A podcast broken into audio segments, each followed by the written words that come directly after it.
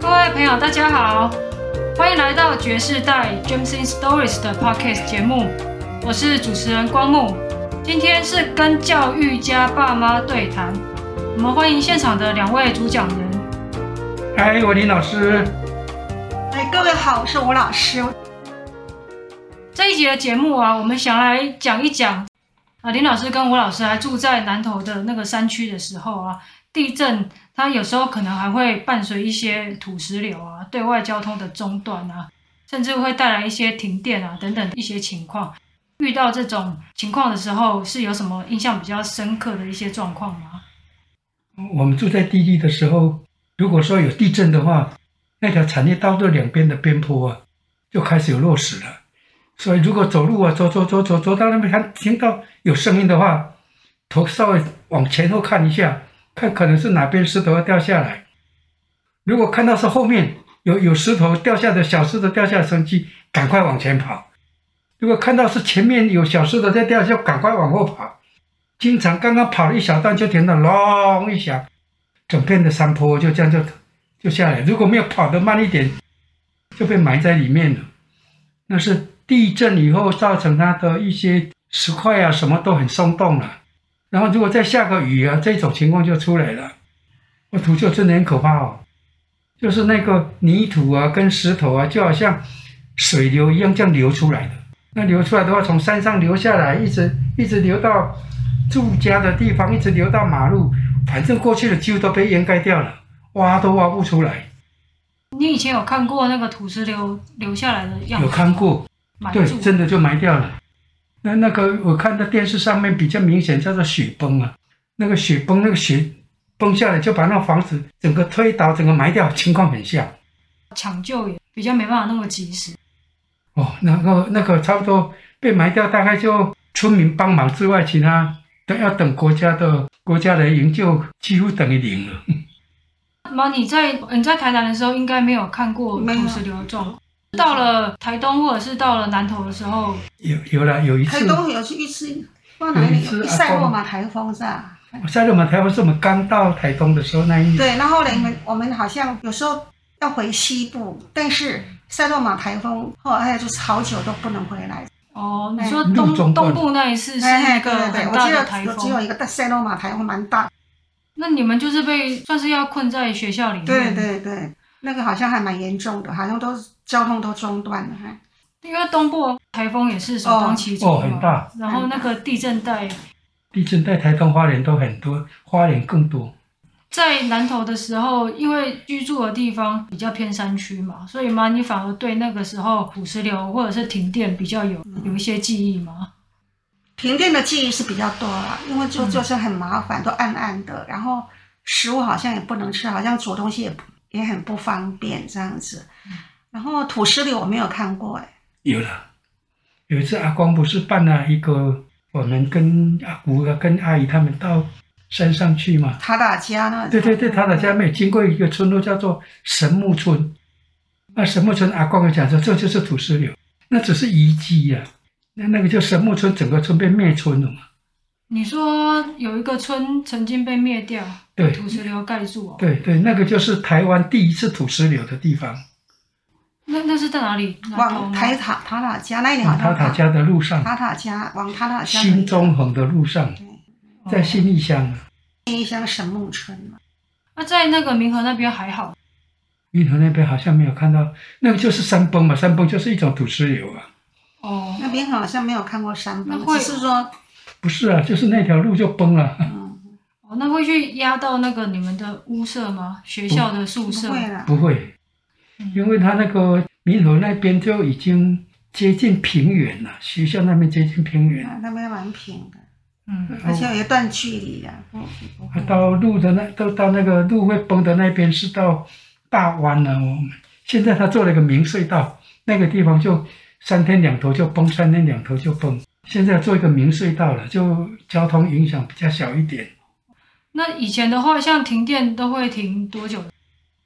哦，以一个礼拜以一个礼拜为单位，一个礼拜两个礼拜这样子在等。停电停很久哎，停电要停到两个礼拜。不知道为什么停电这么慢，就不知道。他先抢修都市啊，就觉得很不方便这样子。哎，那你们冰箱的东西怎么办？从清出来，能把它清出来吧？就觉得还蛮不方便的，哎，洗衣服干嘛的都不能用脱水机啊。那学校的课还是照上吗？对啊。哦，白天没关系啊，上课都都还好。嗯嗯，上课没有问题啊。对。就是那个家里面的宿舍里面那些生活有一些问题。对。店铺的电动门会有一些影响吗？对啊，因为有电动门一定要电啊，如果没有电的话，电动门就拉不起来，它不会。马达不能动，电动就卷门就拉不开，要不然就要从里面拉开，用一条铁链呢，这么拉哦拉哦拉拉半天，拉拉拉五分钟，大概只上升过五公分，拉过去，就是拉拉一个两个小时，他才把它给门给拉开。可是你冰河国中的停车没有什么电动吧？不是，现在只是说有这么个情况。那就水里那个地方才对，因为我们在水呃在水里的时候。阿嬷的门口啊，是用铁卷门围起来的。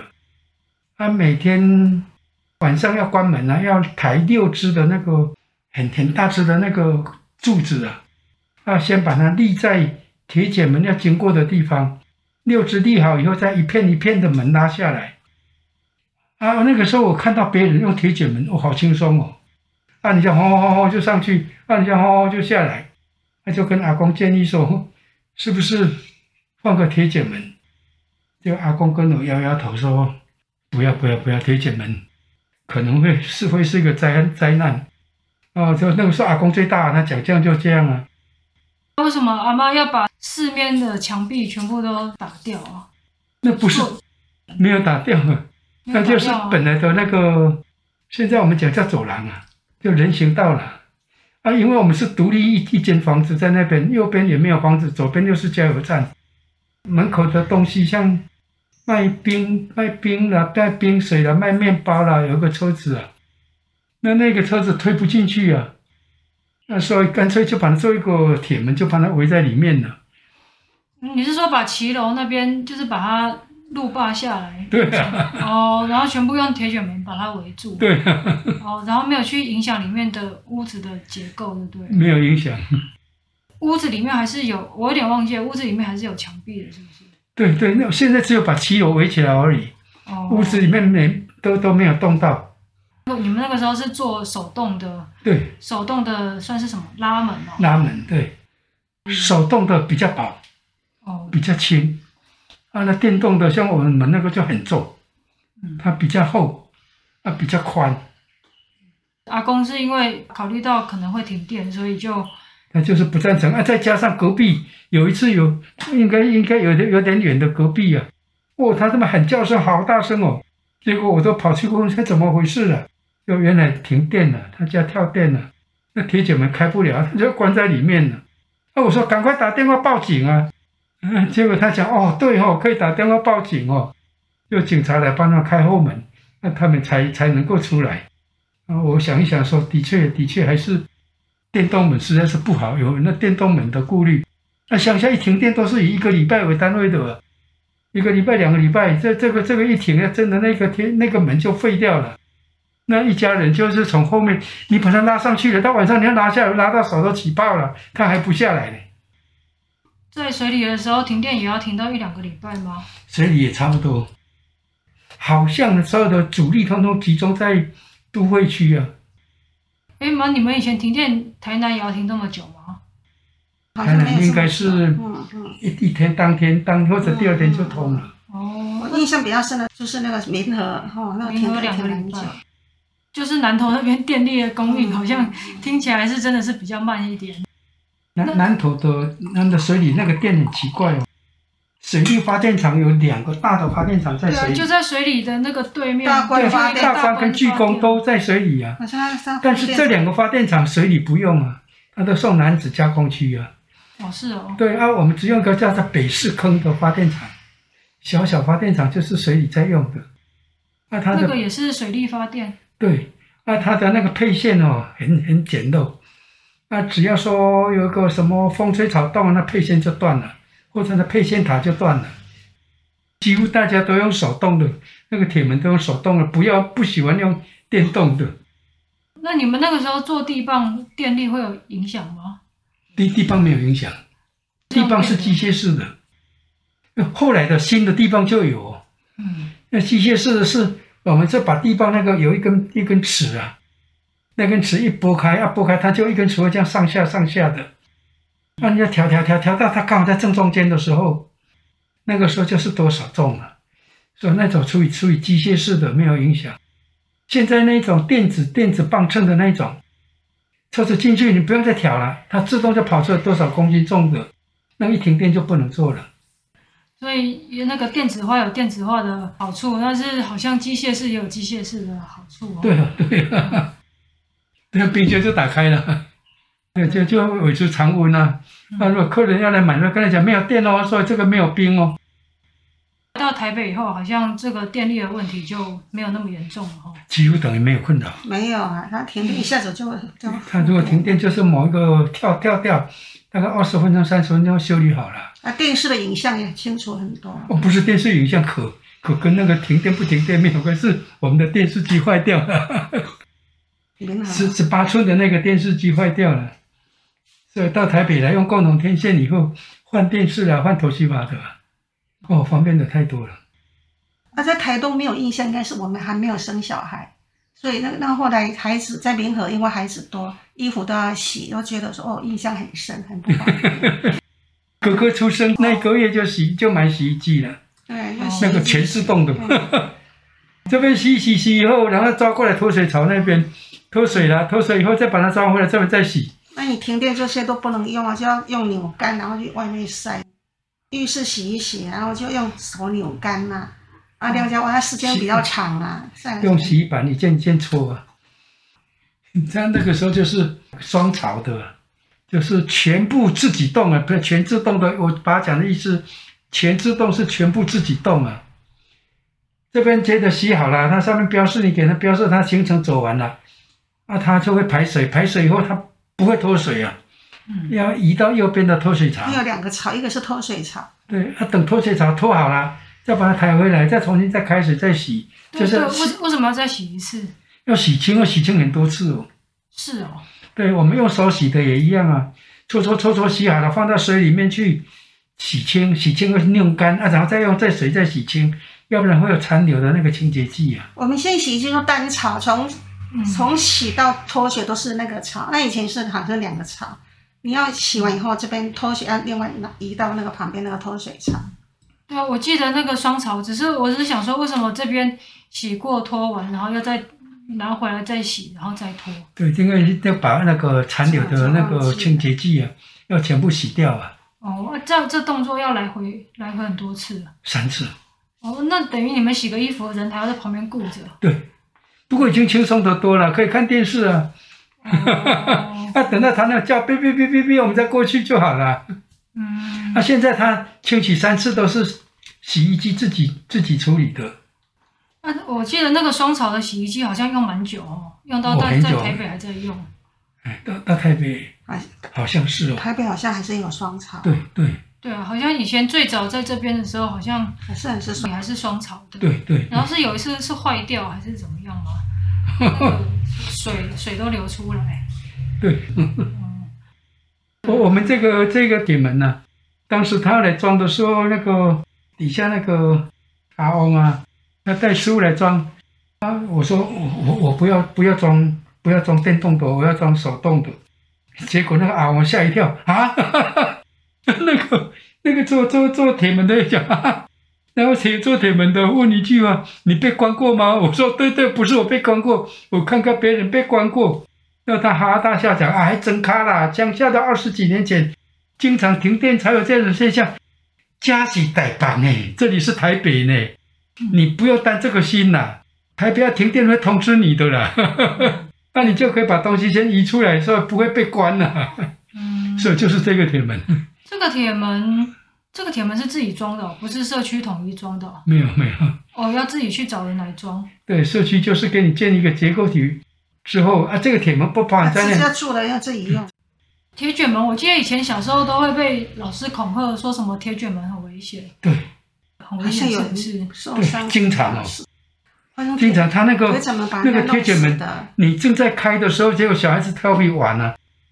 在玩的时候，有时候拉着铁卷门就被被人拉上去了。像被意外，有的好像对啊，有的有的这样下来，在在拉着玩玩，他在下降的时候，小孩子跳跳跳跌倒，他到铁卷门底下就被压死了。报纸也报说哪个人被铁卷门弄死。而且好像每个月都有。很多，真的啊。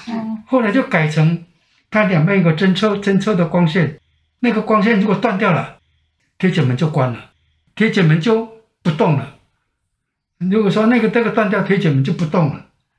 铁卷门的意外的状况，你以前有遇到过吗？学校报纸那那个那个那个学校，我非常小心，在树林树林中学啊，你曾经去那边教过，曾经发生过那个老师训导处在放周会放学生啊，训练组组长没有经验，竟然在那个活动中喊一声“扫视以后不敬礼解散”，哇，那个绝对会出问题，学生要冲来抢篮球场，哦，就冲一冲，通通走几五个门了。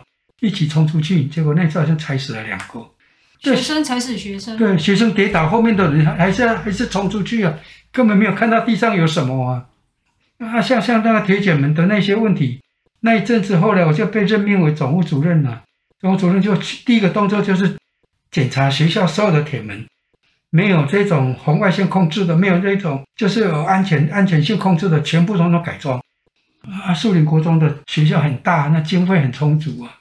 啊，就学校的铁卷门全部都改了。那另外一个本来那种黑铁的，全部都改成白铁的，就比较耐久。他现在还在用以前把它改的。差别是什么？黑铁的被人家一敲就可以拉出来了。他用一个那个铁钩钩那个拔钉拔钉杆啊，往往外一敲就可以把那个黑铁的那个铁卷门就把它拉开，拉开它就可以推动了。哦，就是容易被破坏就对。对对对对，就等小偷容易进去。啊，这种白铁的它敲不开，啊，因为学校有些合作社，哇，那个经常以前就经常让它被撬开，啊，然后被报案的总务主任半夜也要也要出门，我把它改了以后就都没事了。是现在使用铁卷门还是要小心啊？要很小心。对啊，因为像我们这种一般家用的也不会有一些什么感测，没有红外线，我们都没有装。对啊，所以通常都视线比较不良，铁卷门又久了。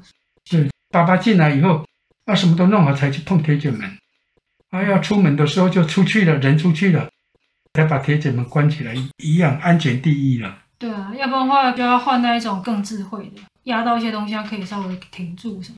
哦，当年那个很贵，哦现在不知道有没有比较便宜。对啊，好，那今天这一节的节目呢，我们聊了很多哈，从土石流啊聊到停电，啊，也谈到铁卷门的一些安全的注意的事项。那这个也是提醒大家，呃，一般的生活上面可以多注意的地方。